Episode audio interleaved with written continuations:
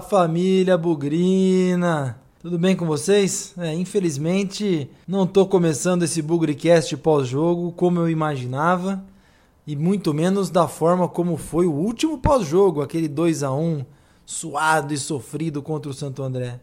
O Guarani foi a Barueri, fez 1 a 0, ficou no 1 a 1 com o Oeste, algumas falhas, algumas atuações decepcionantes e nós vamos destrinchar um pouco mais esse jogo, um pouco mais o desempenho, a performance, a forma como o Guarani jogou nesse Bugricast pós-jogo aqui. Sei que tem muita gente nervosa, muita gente de sangue quente. Vamos tentar respirar um pouco, colocar água nessa fervura aí, baixar um pouco a bola, deixar a bola no chão, respirar e fazer um balanço, porque o campeonato não acabou, tem coisas pela frente. Nossos adversários aí também, o Red Bull também tropeçou. Então vamos ver uma coisinha de cada vez.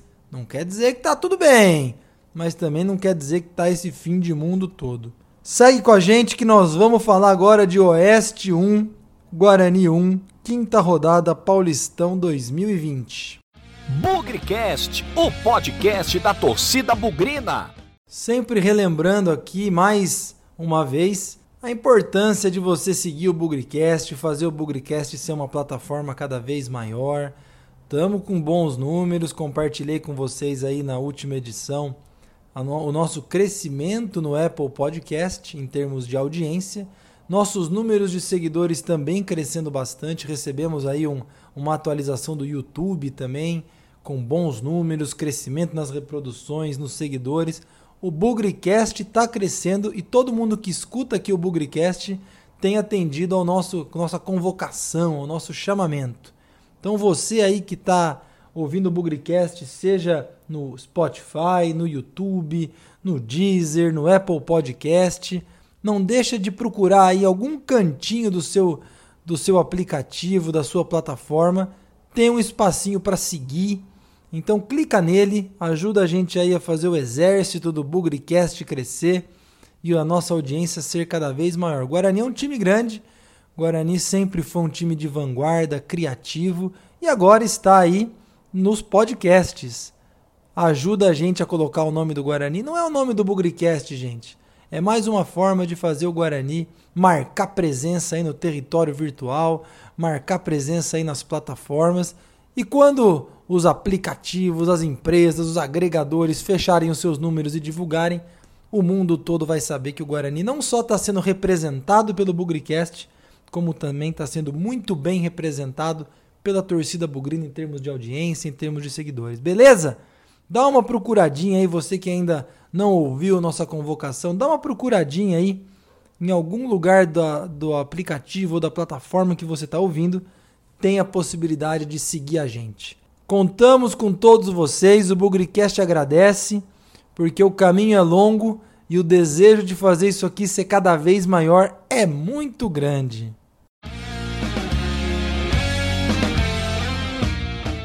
Lá no pré-jogo do Bugricast, eu falei a minha preocupação em ver o meio-campo do Guarani tendo apenas o Lucas Crispim como criador de jogadas. Tava claro que David jogaria, a gente acreditava aí que o Eduardo Persson jogasse no meio centralizado ali na saída de bola junto com o Igor Henrique, e na ponta do losango o Lucas Crispim jogaria mais solto, aproximando da área. Isso me preocupava bastante. Infelizmente, eu acho que eu tinha razão. Primeiro, a grande surpresa na escalação do Lucas Abreu no lugar do Persson já foi aí um, um sinal de que talvez o meio de campo do Guarani não fosse tão criativo, não fosse tão produtivo como nos últimos jogos. E aí a confirmação da escalação do Crispim como meia solto ali da criação deixou claro que isso não ia funcionar. Claro que não estou colocando aqui a culpa do resultado nas costas do Crispim de forma nenhuma, mas existe uma, uma distância muito grande em termos de criação de jogadas do Giovani, que graças a Deus aí vai voltar no jogo contra o Novo Horizontino, e do próprio Badi, hein? Acho que o Badi não tem jogado bem, mas ele tem uma característica mais criativa, é mais forte do que o Crispim. Então, para mim, e acho que o jogo deixou bem claro, já era de se esperar uma produção ofensiva do Guarani muito baixa. não tinha muita coisa para sair do meio de campo. Talvez as opções fossem mais pelas laterais, não por escolha, mas por necessidade. A bola não chegou direito para o Todinho, não chegou direito para o Rafael Costa, vinda ali do meio de campo, né? A partir de uma construção, tabela. A bola veio pela lateral. E aí a gente tem que destacar mais uma vez a grande atuação do Bidu, que eu não tenho as estatísticas do jogo aqui, mas provavelmente foi um dos jogadores que mais tocou na bola, que mais criou situações aí de perigo, nas pouquíssimas que o Guarani teve. Isso foi do pé esquerdo dele, que saiu aí o começo da jogada do primeiro gol, do primeiro e único gol do Guarani. O Bidu arrancou pela lateral esquerda, deu uma pancada de fora da área. O goleirão deles espalmou. E na, na volta, Rafael Costa, esse cara é centroavante, viu gente? ganhou na corrida do zagueiro, estourou a bola para o fundo da rede. Terceiro gol do Rafael Costa em quatro jogos, hein? Vamos acompanhar essa estatística. Já empatou com o Todinho na artilharia. E os dois têm três gols no Paulistão.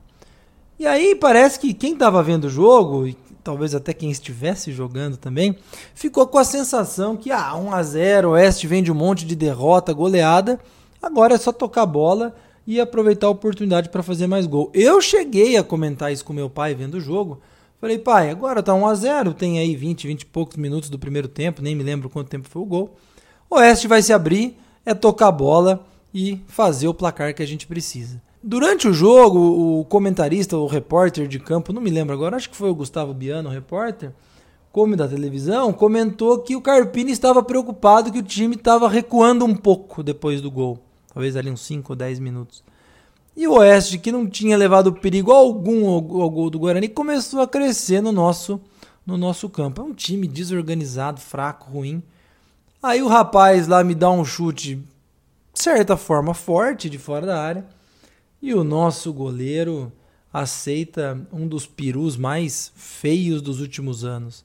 Não estou aqui para reconhecer nem criticar ninguém, mas isso é um erro técnico básico e eu me assustei muito com a postura do goleiro, com a postura do Jefferson Paulino olhando para a câmera. É, eu reconheço a minha falha, como se ele tivesse, sei lá, derrubado um copo de água no chão, como se ele tivesse, sei lá, feito alguma coisa de nenhuma. Parece que aquilo não feriu o cara, não atingiu o, o ego do cara, não atingiu a energia dele. Foi uma coisa muito natural. É, falhei, tudo bem. Não tá tudo bem. Jefferson não tem feito jogos tão, de tanta confiança, assim, algumas defesas importantes, é óbvio. Mas, poxa, o cruzamento na área do Guarani tem sido um parto. E aí vem uma crítica, com todo respeito aí à comissão técnica, diretoria. O problema era o preparador de goleiros, né? O Narciso trocou, trouxe um outro cara aí. O Guarani tomou gol em todos os jogos. Muita bola cruzada na área é ruim, dá, dá, sufoco. Nós tomamos muitos gols assim. Teve um gol contra do Pablo ali, mas originado, por que não, também de uma certa insegurança desse goleiro. Então eu acho legal essa história de goleiro saber jogar com os pés, mas o goleiro também tem que saber defender, tem que saber sair do gol, sabe? Eu acho que, infelizmente, esse frango do Jefferson Paulino não só colocou o resultado a perder, mas também foi uma ducha de água fria na, no time. Guarani esfriou completamente. E o Oeste, coitado, como disse a transmissão da TV, não sabia o que fazer com a bola. Chegava no campo de ataque do Guarani e não sabia o que fazer. Então, não fosse essa infelicidade, essa falha do Jefferson, talvez a autoestima do Guarani a confiança no primeiro tempo tivessem se mantido e o Guarani até pudesse ter feito mais gols. Mas essa falha acho que pegou tanto a moral dos jogadores que nós fomos para o intervalo com 1 a 1 quando na verdade dava para ter ido tranquilamente com 1 a 0 e por que não até mais gols se o Guarani tivesse insistido um pouquinho mais. No segundo tempo, o Guarani até entrou um pouco melhor. Teve ali uma chance que Rafael Costa quase empurrou para dentro do gol, tentou um pouquinho mais de ataque, mas algumas coisas começaram a ficar muito marcadas no Guarani. Por exemplo, com o Crispim completamente sem função em campo, não sabia se voltava, se jogava pelo lado, pelo meio, se criava jogada, se eu não lembro do Crispim chutar gol. Os ataques do Guarani, as ações eram pela esquerda com o Bidu. Começou a ficar muito marcado isso. O Guarani começou a ficar previsível. Pela direita com o Pablo saía alguma coisinha.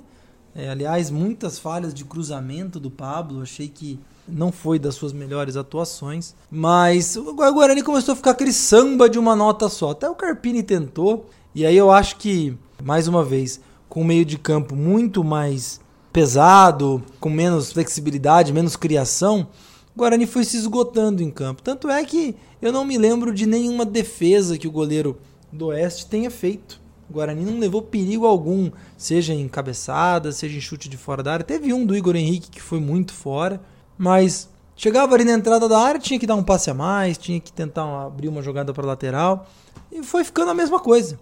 E aí o Oeste, que também é um time muito ruim, até do jeito dele tentou ganhar o jogo, mas também não levou perigo algum ao gol do Jefferson Paulino até os minutos finais, com bolas paradas ali, a partir de faltas que, que o Guarani fez, aliás, muitas delas de forma imprudente. A última, a última não, né? As duas últimas ali pela lateral da área, pela lateral esquerda do Guarani, direita do ataque do Oeste. O Bruno Sávio foi extremamente individualista, egoísta, entrou num confronto ali com o jogador do Oeste e não estava nem aí com o restante do time. Se a falta seria perigosa contra o Guarani, parecia que o Bruno Sávio não fez a menor diferença. Ele só queria saber de bater no cara. Fez um carrinho imprudente ali no final. Parece que o Guarani perdeu a concentração com o gol sofrido no empate, né, no primeiro tempo, na falha do Jefferson Paulino. Não conseguiu retomar, retomar mais e parece que aos poucos perdeu a forma de jogar. Parece que o time cansou, perdeu o equilíbrio emocional. Foi um segundo tempo muito ruim, um segundo tempo em que ficaram expostas algumas fragilidades do Guarani, e isso não é bom. Talvez até a gente já conhecesse algumas dessas fragilidades, mas algumas delas ficaram mais evidentes. Um a um foi bom? Não foi. Era para o Guarani ter ganhado esse jogo, até com certa tranquilidade, indo dormir com 10 pontos na liderança geral do campeonato. Mas também, se a julgar pelos últimos dois lances, o Guarani poderia até ter perdido o jogo para um time horrível. Não por méritos do time horrível, mas por totais deméritos do Guarani. E aí fica o ponto de atenção. O que aconteceu nesse jogo? Um ponto aí para a comissão técnica, para Carpini e todo mundo avaliar, porque a queda de rendimento do Guarani foi brusca demais. Não que o Guarani tivesse sido o senhor do primeiro tempo, mas jogou melhor e tinha mais controle do jogo. A partir do gol sofrido, pelo amor de Deus, foi uma bagunça, foi um outro time completamente desequilibrado. A gente viu jogadores que não estavam acostumados a falhar, falhando de novo.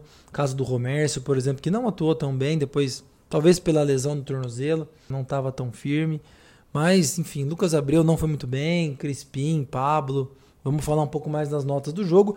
Mas, como eu falei, o mundo não acabou, o campeonato continua. Poderíamos estar numa situação mais confortável? Poderíamos mas, da mesma maneira que nós jogamos fora de casa e trouxemos um ponto, o Red Bull Bragantino foi a Mirassol, onde a gente trouxe um ponto e perdeu.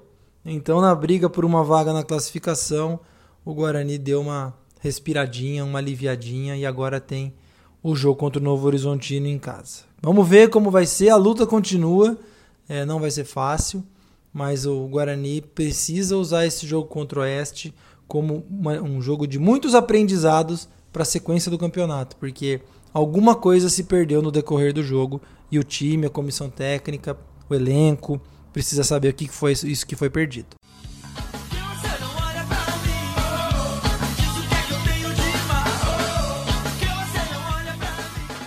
Vamos lá começar então as notas de Oeste 1, Guarani 1, começando pelo goleiro Jefferson Paulino. Infelizmente, já o nosso eleito bola murcha desse empate com, em 1 a 1 com o Oeste, falha técnica bizonha, infeliz, uma falha que um goleiro profissional acontece, eu sei, mas com o Guarani ganhando de 1 a 0, o jogo sob controle, essa falha aí foi determinante para o empate do Guarani. Então eu acredito esse empate ao goleiro Jefferson Paulino. Nota 3 para o goleiro, falhou, culpado, grande responsável pelo empate.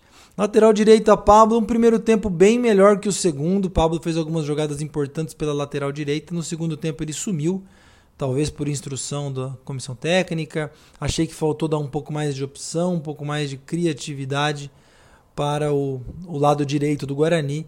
Claro que Igor Henrique saiu um pouquinho mais, mas ele foi muito escondido. Vou dar nota 5,5 para o Pablo, esperava um pouco mais. Dupla de zaga, Romércio talvez tenha feito a sua partida pior nesses jogos, mas eu também não quero criticá-lo em excesso porque ele teve uma lesão no tornozelo. Acho que no primeiro tempo foi um pouco para o sacrifício e no fim acabou sendo substituído pelo Leandro Almeida. Vou dar uma nota 6 para o Romércio, não acho que comprometeu, já fez partidas melhores e se sacrificou um pouco pela lesão no tornozelo. Bruno Silva achei um pouco melhor, nada exuberante também, mas capitão do time, um pouco mais. Tá ganhando um ritmo, tá mais presente um pouco mais de velocidade também, nota 6,5. E o bola cheia vai para o Bidu mais uma vez, não fez o gol, mas teve participação direta no gol do Rafael Costa, ficou de fora da área, arriscou, o goleiro espalmou e o Rafael Costa fez o gol. Mas além disso, o Bidu foi a principal válvula de escape do time, foi a linha de fundo, cruzou, tentou finalizar, tocou muito na bola, participou ativamente e é mais um gol que tem a participação dele. Então, eu me arrisco a dizer que o Bidu tem sido, nesses primeiros cinco jogos, o melhor jogador do Guarani nesse campeonato paulista. Vou dar nota 7 para o Bidu, melhor em campo. Outro que fez uma partida sólida, mas eu achei que bateu demais e correu os riscos desnecessários, foi o David. Achei que o David não jogou a melhor das suas partidas, mas também não foi a pior. Vou dar a nota 6,5 para o David. Cuidado que tá batendo um pouquinho, viu, David? Daqui a pouco a juizada vai começar a te marcar. Continuando no meio de campo, Lucas Abreu. Eu acho que ele representa muita insegurança da torcida do Guarani. Fez um bom primeiro jogo, depois daquela expulsão contra o Santos, meio que queimou o filme dele. Acho que o Lucas Abreu fez uma partida no máximo razoável. Ele é meio cavalão, ele é meio desengonçado, meio pesadão. Então vou dar nota 5 para ele. No meu time, o Lucas Abreu não é titular. O outro meia de saída ali, o Igor Henrique foi um pouquinho melhor, chegou um pouco no ataque, mas algo me diz que ele sentiu um pouco a parte física, cansou. Ainda é começo de temporada, ele não jogou os primeiros jogos, tinha problema de lesão. Ele é um cara importante que no meu time é titular do meio de campo, mas nessa partida foi um pouco melhor, um pouco mais lúcido. Nota 5,5 para o Igor Henrique. Esperava um pouco mais, no segundo tempo ele meio que morreu. Completando o meio-campo, Lucas Crispim, como eu disse, nessa formação tática do Carpini, eu tenho tido muita dificuldade em identificar onde o Crispim deve jogar. Não estou dizendo que ele não tem lugar no time, mas se for para ter nessa formação tática, ele não joga. A formação tática de hoje é diferente um pouco da formação da estreia, então provavelmente com a volta do Giovani, o Guarani deve voltar à formação lá do jogo contra a Inter de Limeira, e aí quem sabe o Crispim tem um pouco de participação maior no jogo. Como eu disse, uma atuação muito baixa, muito fraca, pouca criatividade, não contribuiu em nada na criação de jogadas. Ficou ali dando seus trotinhos, meinha baixa.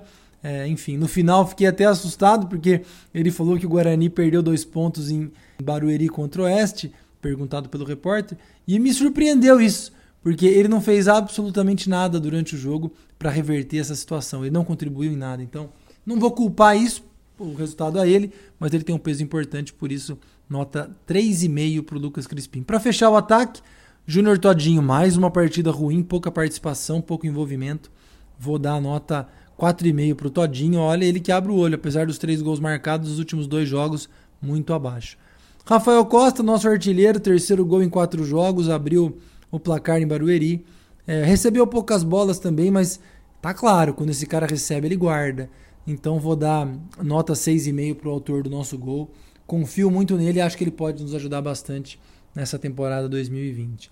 Dos jogadores que entraram, Bruno Sávio, para mim, a pior partida dele dentre as que ele já fez. Como eu disse na, no, minutos atrás, ele estava mais preocupado em brigar com o cara do lado dele ali do Oeste, que estava marcando, que estava competindo com ele, do que jogar bola. Mas também não o critico, porque as outras boas atuações dele era quando o Guarani estava com três atacantes. E o Carpini Ia colocar ele no lugar do Crispim para formar um, um, um, trio de ataque ali com o Todinho e o Rafael Costa, mas com o Todinho sentiu alguma coisa física ali, ele acabou entrando no ataque e aí o Carpini empurrou o Crispim, enfim, não deu certo. Não foi uma atuação boa, vou dar nota 5 para o Bruno Sávio. Leandro Almeida jogou pouco, entrou no lugar do Romércio, então fica sem nota. E o alemão também, aliás, eu vi uma barriguinha no alemão ali, hein? Sem nota também, mas acho que fisicamente, talvez tenha sido a câmera também, não quero criticar ele. Fisicamente não, não parece que está muito bem, não. Por fim, Thiago Carpini, achei que a escalação poderia ter sido melhor. Queria entender um pouco mais por que, que o Persson não jogou. Tanto o Persson como o Igor Henrique dão uma dinâmica diferente no meio de campo, o time fica mais agressivo, o time fica mais ofensivo, incomoda mais, rouba a bola, tem mais velocidade. O Lucas Abreu não é um cara para essa posição, na minha opinião. No meio de campo, eu não, dificilmente ele ia deixar o Crispim de fora, mas ele precisa quebrar a cabeça um pouco sobre como montar esse time para o Crispim jogar, se é que ele tem que jogar. E a última coisa, olha, o Carpini acho que está na hora do Cristóvão, hein? Vamos pensar na lateral direita aí, mas contra o Novo Horizontino eu já estou enxergando ele como titular. Vou deixar a nota 6 para o Carpini, já fez atuações melhores, tomou decisões melhores, dessa vez acho que não foi tão legal. Galera, eu vou terminar o Bugrecast pós-jogo aí contra o Oeste, tentando pregar um pouco a paz. Eu vejo muitas críticas, uma enxurrada aí de direcionamentos a jogadores, a comissão técnica, enfim. O Campeonato Paulista é muito fraco, gente. Da mesma maneira que o Guarani tem seus jogadores questionáveis, todos os outros times também têm. Então, claro que a gente começou ganhando de 4 a 0 com o Paulistão, criou uma expectativa na torcida, criou aí uma possibilidade de coisas maiores, mas essa possibilidade continua. O Guarani tem uma vantagem importante de três pontos para o Red Bull, então que é o todo poderoso, contratou rios de dinheiro aí para formar o time e até agora não decolou. Não precisamos então imaginar que está tudo perdido. A sensação que eu fico com essa quantidade de críticas aí é que parece que todas as inseguranças com o Jefferson Paulino, com o Pablo, até com o Lucas Abreu, o Crispim em alguns momentos, elas estavam ali guardadinhas na gaveta por parte da torcida, esperando o primeiro deslize, esperando a primeira escorregão é, do Guarani. Esse escorregão aconteceu contra o Oeste. Não são jogadores espetaculares, brilhantes, vistosos, mas são jogadores esforçados. Talvez no meu time nem todos eles sejam titulares. Mas também não quer dizer que a gente contratou os piores jogadores da galáxia, que eles não prestam, que eles são. Sabe? Vamos com calma um pouquinho. Guarani tem um jogo contra o Novo Horizontino no Brinco, próximo sábado, 4 horas. Sábado, 4 horas, hein, gente? Finalmente, um dia bom, um horário bom para ver jogo. Jogo importantíssimo. De repente, ganhando aí do, do Novo Horizontino, a gente, a gente pode já matematicamente quase se livrar aí dessa história de rebaixamento já vai ser a metade do campeonato. Então vamos, vamos prestigiar, vamos, vamos acreditar que eu quero acreditar inclusive que foi uma noite infeliz, que foi uma noite ruim, sem fazer caças bruxas. Acho que o time com cinco rodadas já pode ter algumas mudanças. Não acredito que o Carpini vai trocar o goleiro imediatamente, mas eu acho que já tem um espaço para o Cristóvão no lugar do Pablo. Pablo começou bem, foi se estabilizando, mas não tá passando daquilo que a gente viu nos últimos jogos. É um jogador para lateral direito, nota 5, nota 6, e não tá ruim. Ah, para compor um elenco, para ter um, um, lateral ali quando o Guarani precisar, quando o titular tiver lesionado, tiver fora, tiver suspenso, tudo bem. Temos que pensar na condição financeira do Guarani, temos que pensar também na competitividade que a gente precisa ter. O Guarani não está disputando um campeonato com Palmeiras, Corinthians, Santos, São Paulo, gente. Nós estamos disputando um campeonato com outros times. E eu até cheguei a comentar no começo que existem em termos de estrutura times melhores que o nosso. E acho que a gente está fazendo um bom papel dentro de um grupo difícil pra caramba. Nem tá tudo perdido, nem tava tudo ganho. Quando o Guarani ganhou, e eu estou usando aqui as palavras do, do Carpini, quando o Guarani ganhou no último minuto, sofrendo lá com o Santo André, a reação foi de, nossa, beleza, show, vamos aí, o time é bom pra caramba. Agora que empatou com o Oeste, ah, nossa, o time é muito ruim. Calma, gente. Jogar bem, jogar mal faz parte do futebol. Vamos acreditar que essa essa estreia contra a Inter de Limeira nos motivou, mas também a gente não pode imaginar que ela classificou o Guarani como um dos melhores times do campeonato. Calma, é um jogo de cada vez. Temporada não faz um mês que esses jogadores aí se reapresentaram. Temporada está começando, campeonato está começando.